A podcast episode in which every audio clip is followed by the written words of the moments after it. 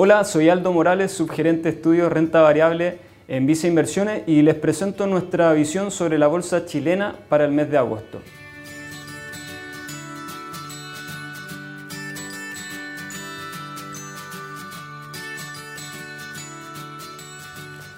En julio, la bolsa local registró un alza de 1,5% en moneda local. Sin embargo, si se mira la rentabilidad en dólares, la bolsa chilena rentó 10% en el mes, lo que se encontró en línea con el positivo desempeño que mostraron en general las bolsas de mercado emergente.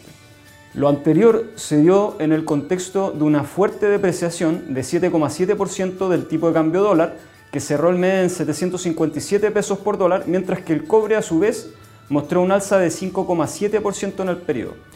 Por otro lado, julio estuvo marcado además por toda la incertidumbre respecto al proyecto del retiro del 10% de los ahorros previsionales en Chile,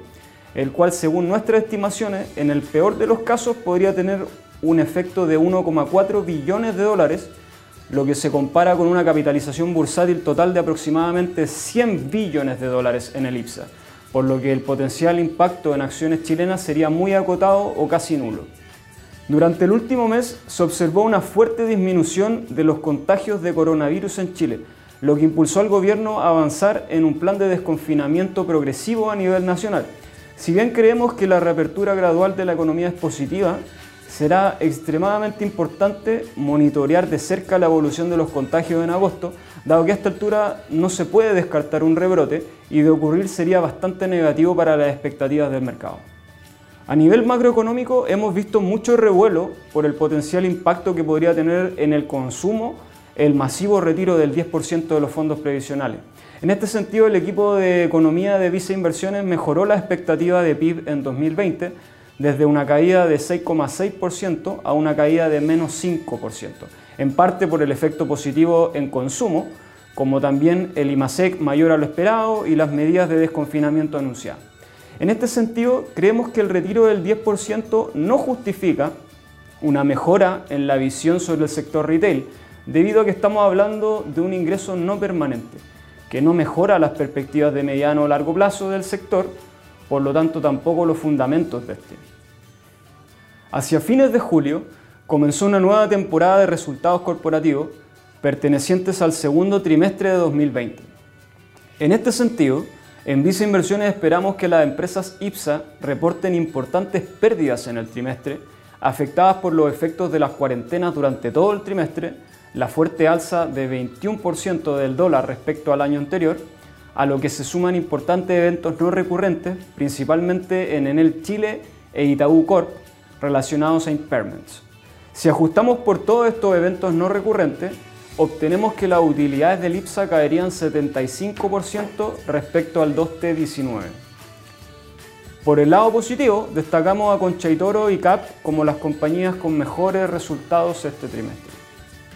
A nivel de flujos, las AFP registraron ventas netas por 144 millones de dólares en acciones chilenas en junio, siendo vendedores netos en 7 de los últimos 8 meses.